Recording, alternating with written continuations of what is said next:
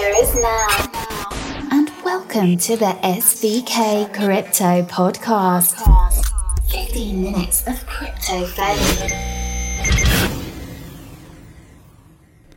My name is Charles Storry. I'll be your host the next 15 minutes. So coming live from the city of London, Shoreditch. So let's get down to business. In today's show, we'll be talking about three main topics. We're going to be discussing Facebook's Libra project. Should it be a security? We're going to be discussing what the former CFTC chair says about this subject. We're also going to be talking about France's financial watchdog, which has just proposed a voluntary crypto regulatory framework for all the crypto firms operating in France. Does this make sense? And will this be something other countries take up? And Tim Draper's views on India's proposed Bitcoin ban. So, all those three topics we'll be discussing today's show. With that in mind, let's get down to business. Let's jump into it and let's do this. So let's kick things off today and start talking about Facebook's Libra project. So Libra is a security says a former Commodities Future Trading Commission CFTC chairman in prepared remarks to the US House of Representatives. Gary Gensler, who chaired the CFTC from 2009 to 2014 and previously held leadership roles at the US Treasury Department, says in a written testimony that Facebook's new cryptocurrency project looks like an investment vehicle and that Libra may even resemble some banking infrastructures. Geinsel himself will testify before the House of Financial Services Committee on Wednesday as part of the panel of expert witnesses on the potential implementa- implications of Libra itself. He will join Public Citizen President Robert Weissman, Columbian University law professor Catherine Pistor, and Georgetown University law professor Chris Brummer, and CoinShares CEO Meltem Demirors. In Geinsler's remarks obtained by media sources, he describes how the Libra cryptocurrency might be classified as a security. So, at the heart of his argument is Libra's structure. Libra itself is intended to act as a kind of stablecoin, with its value pegged to a basket of sovereign currencies and government bonds. Members of the Libra Association, the governing council charged with overseeing the cryptocurrency's ongoing development after it launches, will receive a Libra investment token, a security token, as Facebook has acknowledged. Collateral earned on the basket of currencies backing Libra, referred to as Libra Reserve, will go to holders of the investment token. According to the documentation Facebook published about the project last month, Geinsler argues this means Libra itself looks like a security, saying as currently proposed, the Libra Reserve, in essence, is a pooled investment vehicle that should, at a minimum, be regulated by the Securities and Exchange Commission, the SEC, with the Libra Association registering as an investment advisor. So, according to Geinsler, Libra is a security for the same reasons that the Libra investment token is a security. There may be debates on whether and how Libra qualifies as security under the Investment Company Act of 1940, the Howey test, or the Reves family resemblance test. But none of these are strictly important for the analysis, he argues, explaining it's ambiguous that the Libra investment token is a security, as it will receive a net return based upon interest on the Libra reserve. If Geinsler's view, the actual Libra token is part of the same pooled investment vehicle and therefore faces the same market risks as the investment token itself. The SEC is already considering whether Libra could be considered a security and therefore falls under its purview, according to the Wall Street Journal. Further investor protection will be just as important for the proposed Libra token as its investors in international bond funds or in commodity ETFs such as gold, silver, or oil ETFs. Geinsler says, I also believe that each authorized reseller of the Libra token would need to be registered broker dealer. He describes holders of Lib- holders of the Libra token as a second class of investor in the Libra reserve. So securities concerns aside, aspects of Libra's setup also may fall under banking regulations, Geinsler adds. The Libra Reserve is effectively proposing a private form of money which can be used for payments, storing value, and lending. The proceeds to banks as deposits and governments as debt securities, he says. These applications are similar to services offered by banks. Thus, there are some basis to consider the Libra Reserve as a bank ought to apply a bank like regulation to it.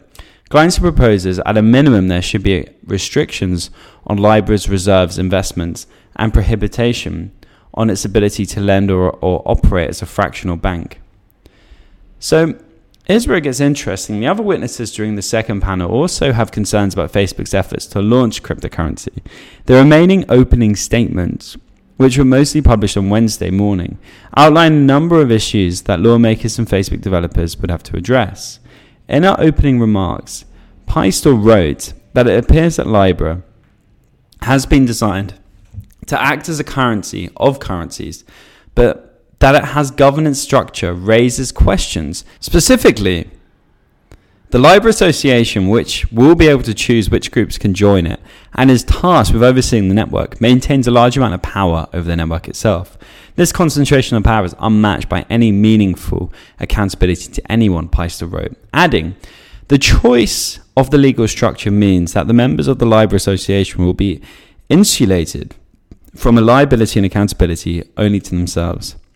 They will not be accountable to holders of the Libra coins or to citizens of countries that create the safe assets used to backstop Libra itself. I think it's really interesting the amount of attention that Libra is getting, and not necessarily positive attention. And I think this is really, really key because you know naturally it's it's not a good thing that they're getting negative attention from a lot of different people out there. But you know at the same time, it's also an educational factor.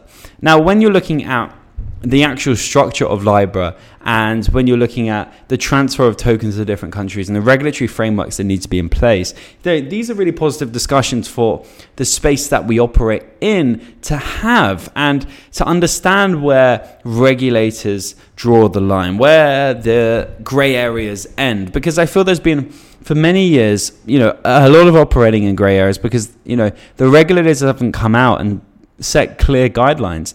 Now, this is the opportunity to really understand what those guidelines could potentially be. And I think that's one of the most exciting parts that Libra is really testing. So, next, let's switch gears. France's financial watchdog proposes voluntary regulatory framework for crypto firms. The Financial Markets Authority, AMF, France's top financial organization, plans to release an experimental regulatory framework for crypto firms later this month, according to a Reuters report. The rules will include capital requirements, tax mandates, and consumer protection protocols, which crypto related firms will voluntarily abide by in exchange for regulatory approval, reports Reuters. Anne Marocco, Executive Director for Legal Affairs at the AMF, called the experiment arrangement a persecure for international crypto specific legislation, rather than mismatch application of financial regulators written prior to the advent of the asset class itself. This is not the first time France has unveiled a tip for tat regulatory scheme. In April, the AMF released a, regula- a requirement for banks to open accounts for crypto firms that opt in to being regulated. As part of the PACTE law, crypto exchanges and custodians themselves were also extended to option to attain the operating visa itself.